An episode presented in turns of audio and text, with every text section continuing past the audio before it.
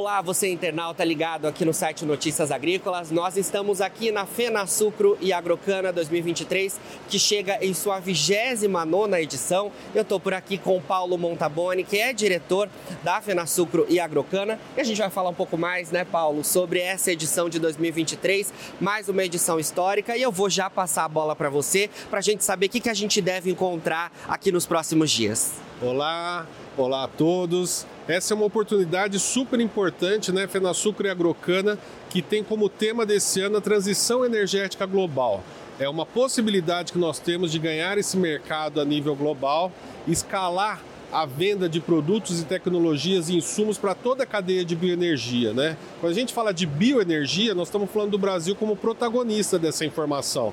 Então, aqui em Sertãozinho, de 15 a 18 de agosto, nós vamos ter mais de 47 países visitando o nosso evento em busca dessas novas tecnologias. Paulo, essa que é a maior feira de bioenergia do mundo, né? A gente nos últimos anos, aí são quase 30 anos de história, nos últimos anos a gente viu diversas inovações em destaque por aqui, é, inovações que antes estavam no campo, né, da ideia e se tornaram realidade, como por exemplo biogás, biometano, etanol segunda geração e hoje já são uma realidade. Que mais que a gente deve ver por aqui em destaque como novidade nesse ano de 2023? Está se formando uma grande onda verde no mundo, né? E eu acho que o hidrogênio verde é essa tecnologia que deve ganhar uma escalabilidade cada vez maior. A possibilidade de transformar o nosso etanol em hidrogênio vai fazer com que a nossa indústria cresça como cresceu na época do carro flex, né? Então o carro de célula de combustível é a grande atração que nós temos. Nós já dominamos os carros leves e agora nós vamos para os veículos pesados com o biogás, com o hidrogênio verde e todas as possibilidades. Hoje avião voa com biocombustível. Exatamente. Vamos falar um pouco mais então sobre esse posicionamento internacional da bioenergia que a gente já, já domina, né? Mas que me parece que o mundo tem olhado cada vez mais para isso. Fala um pouco para a gente a sua percepção em relação a essas questões, principalmente envolvendo transição energética, o mundo cada vez menos dependente é, dos derivados fósseis. Olha, é notável que hoje a gente passa por um momento muito crítico climático no nosso país, né? A gente está vendo aí catástrofes acontecendo, né?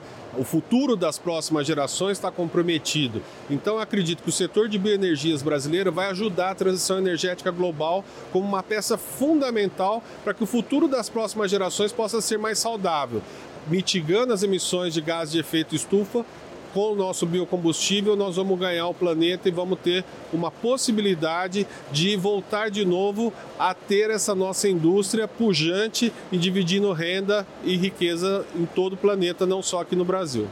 Muito bom.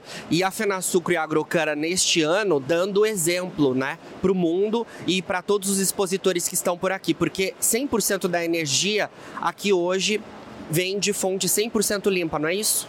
É isso, nós temos uma parceria com o grupo Tonielo Energia que disponibilizou toda a energia certificada aqui, energia limpa e renovável, tocando uma feira de bioenergia, né? Nós temos aqui pontos de carregamento de carro elétrico, nós temos todo um trabalho que se chama Rota da Inovação Sustentável, onde a gente exalta as empresas que estão cumprindo o ESG dentro dela. Não basta só a usina cumprir a função do ESG, é preciso que os fornecedores também se engajem e tragam o ESG na pauta de discussão na hora de vender os seus produtos. Muito bem. E questões é, voltadas para a sustentabilidade, né, é, também são destaque por aqui quando a gente fala em termos da, da rota de inovação sustentável, né? Porque os aspectos ESG cada vez mais estão sendo demandados pela sociedade e nós temos uma iniciativa muito interessante nesse sentido por aqui, não é isso? Sim, a rota da inovação sustentável nada mais é do que a gente exaltar as indústrias que estão cumprindo essa agenda ESG, né? Então, o nosso setor de indústria de base, ele tem que estar alinhado com o setor que ele fornece, que é o setor de bioenergias. Então, nós estamos aqui com uma rota onde sete, oito empresas se cadastraram e tiveram reconhecimento com o selo de sustentabilidade. Perfeito, Paulo. Nós temos aqui é, na Fenasucro e Agrocana as visitações aos estandes que acontecem, né? Mas também nós temos os eventos de conteúdo, né? Os painéis de conteúdo. Fala um pouco pra gente sobre a programação envolvendo também essa, essa questão dos conteúdos, da orientação, né, para o setor.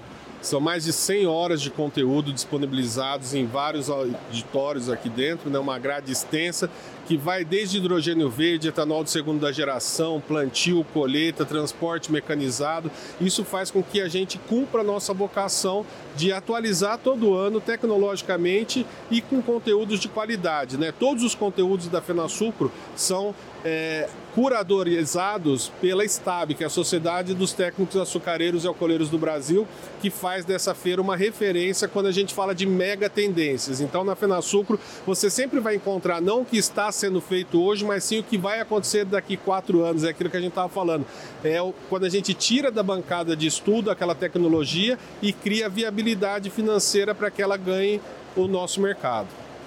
Eu queria então, Paulo, que você reforçasse o convite, né, para quem está nos acompanhando, quais são os próximos dias que ocorre a Fenasucro e a Agrocana e falar também, né, como é que faz para estar aqui em Sertãozinho, porque nos próximos dias essa cidade se torna a capital da bioenergia do mundo. É isso, estão todos convidados a conhecer um pouco mais sobre o mercado de bioenergias nessa que é a feira maior do mundo sobre o mercado, né? Aqui a gente tem mais de 800 marcas em exposições, 100 horas de conteúdo e muito fácil. Você vai entrar no site fenasucro.com.br, já imprime a sua credencial, não pega a fila para entrar no evento e serão todos muito bem-vindos para ajudar a gente a levar o nome do Brasil cada vez mais longe, porque a maior do mundo é do Brasil.